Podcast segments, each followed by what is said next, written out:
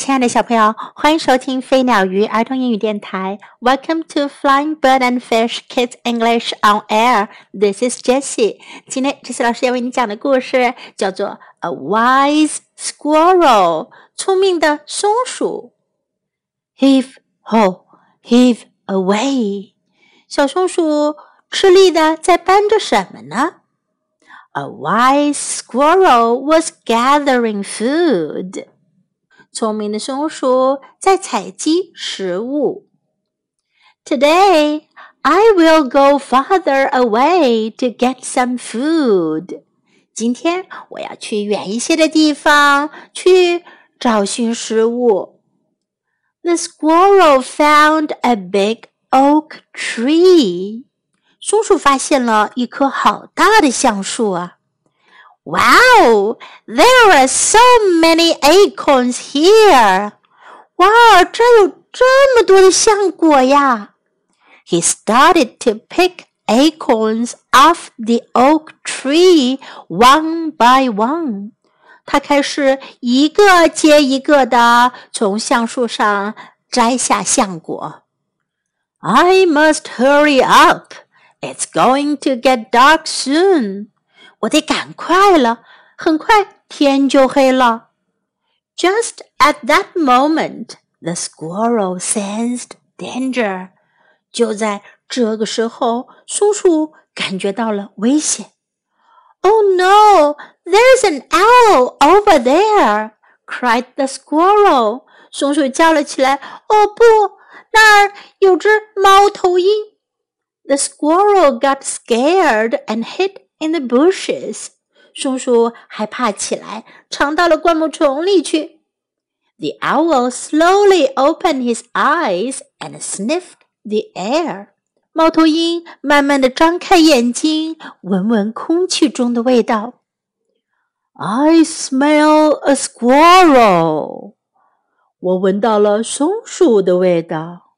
But it's too sunny for me to catch it. 可是现在阳光还太耀眼，我不能去抓它。The owl closed his eyes again. 猫头鹰又在闭上了眼睛。The squirrel had found a cave to hide in. 松鼠找到了一个山洞，躲藏了起来。I can't just give up all those acorns. 我可不能就这样放弃那些橡果呀。Suddenly, the squirrel came up with an idea. 突然间，松鼠想到了一个主意。I've got it！我知道了。The owl can catch me in the daylight。猫头鹰在白天抓不到我。So the squirrel went back to pick the acorns every day in the middle of the day。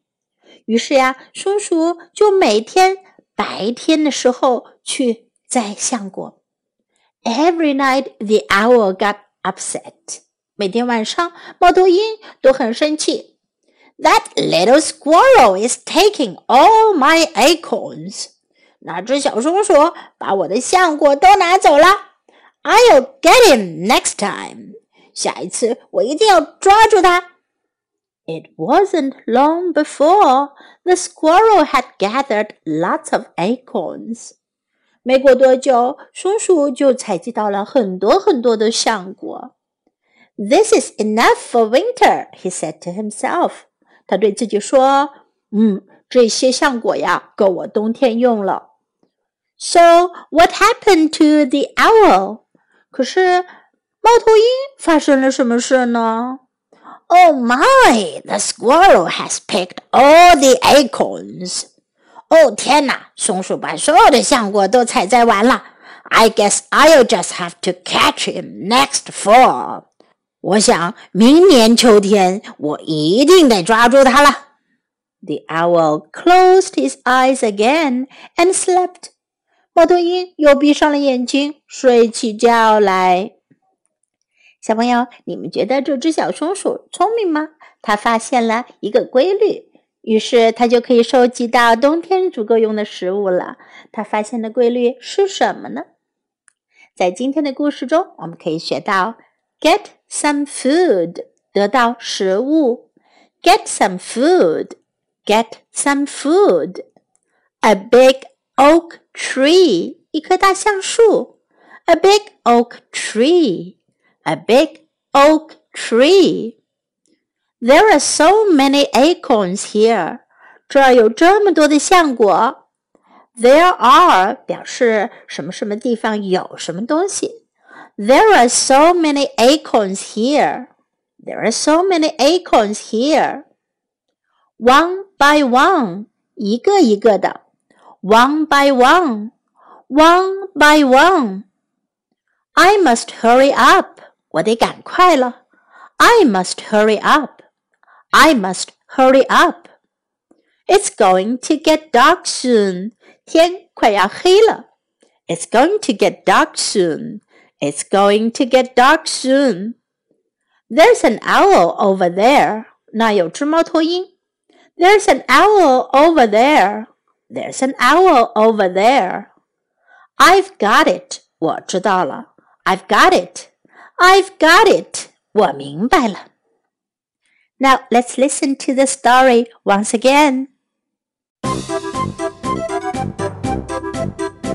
A Wise Squirrel. Illustrated by Francois Rouillet.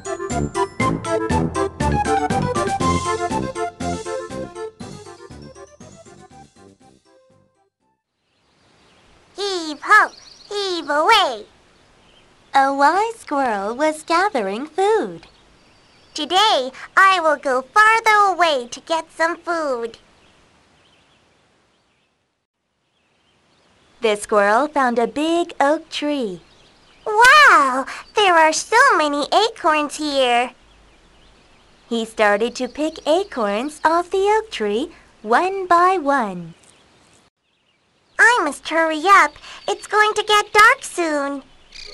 Just at that moment, the squirrel sensed danger. Oh no! There's an owl over there! cried the squirrel. The squirrel got scared and hid in the bushes. The owl slowly opened his eyes and sniffed the air. Hmm, I smell a squirrel, but it's too sunny for me to catch it. Hmm. The owl closed his eyes again. The squirrel had found a cave to hide in. Ah, I can't just give up all those acorns. Suddenly, the squirrel came up with an idea. I've got it. The owl can't catch me in the daylight. So the squirrel went back to pick the acorns every day in the middle of the day. Every night, the owl got upset. That little squirrel is taking all my acorns. I'll get him next time.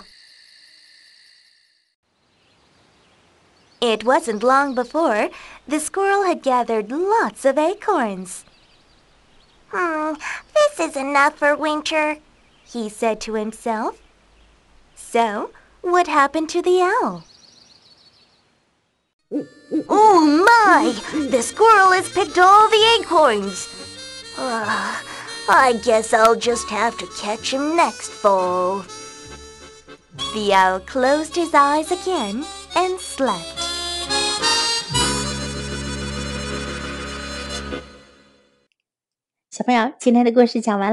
Thanks for listening. Time to say goodbye.